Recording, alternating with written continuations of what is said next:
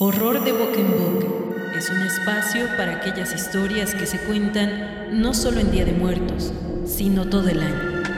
Historias que una vez escuchadas se vuelven parte de lo mágico y legendario que acechan en la oscuridad. Bienvenidos. Llovía cántaros esa noche. Luego de al menos tres horas de lluvia, las calles se volvieron ríos de turbias aguas lodosas que inundaban jardines y entradas de las casas al borde de las pequeñas avenidas. Pasaban de las 10 de la noche cuando se escucharon balazos ahogados por el ruido de la tormenta. No era costumbre, pero ya se sabía que ahí, si se escuchaban balazos, es porque habría mínimo un muerto.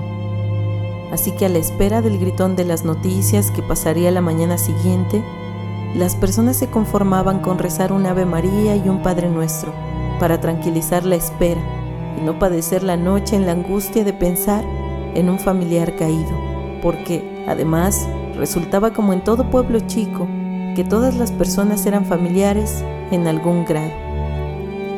Mamá Luz, mamá Luz, gritó con desesperación un hombre cuando la tormenta había mainado. Escuchando la premura de los gritos, reconoció la voz casi al instante y prendió el candil aturdida por el abrupto despertar para salir al jardín cubierta con un rebozo, en búsqueda de la explicación para aquella intromisión nocturna. Ricardo, hombre amable de voz ronca, después de ofrecerle disculpas por la visita a tales horas de la madrugada, que en el pueblo por costumbre no eran bien recibidas, le pidió ayuda de forma suplicante. Mi hermana está muy mal, mamá Luz. No sé bien lo que le pasa, pero se desmaya y tiene fuertes fiebres. Mi mamá está con ella. Por favor, vaya a verlas. No deje que le pase algo a mi hermana. Usted que puede, sánela. Usted que puede, cuídela. Mamá Luz, curandera en el pueblo, le dijo que era muy de madrugada y en vista de la tormenta que se había desatado, no era momento para dejar las precauciones a un lado. Atravesar caminando el cañaveral inundado no era una buena idea para una anciana, así que le pidió volviera con mucho cuidado y le dijo que ella le alcanzaría en unas horas, tan pronto amaneciera. Ricardo, muy serio, se le quedó mirando, suplicando piedad.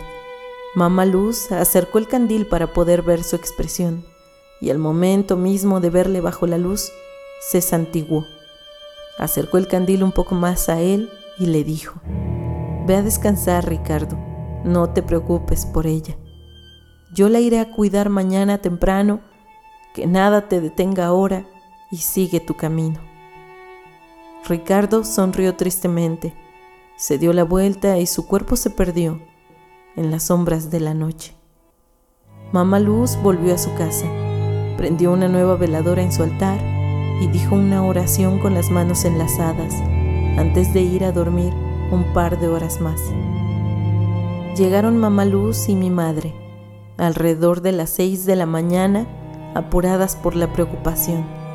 Les recibió la imagen de Domitila, arrodillada, con el rostro desencajado y pálido por haber pasado la noche en vela, llorando la pérdida.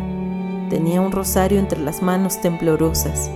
Rezaba frente al cuerpo presente de su hermano Ricardo, que durante la tormenta más fuerte de ese temporal había sido asesinado en la cantina.